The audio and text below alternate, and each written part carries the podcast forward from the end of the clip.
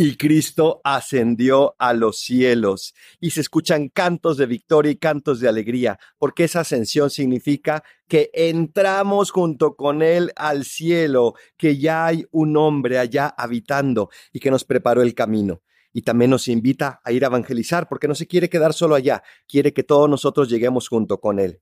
¿Qué haces tú el día de hoy? Alégrate, porque Cristo está en el cielo, pero también alégrate, porque Él te hace parte de esta misión tan hermosa que es la evangelización y que tú puedes hacer ahí donde tú estés. Soy el Padre Adolfo. Recen por mí, yo rezo por ustedes. Bendiciones.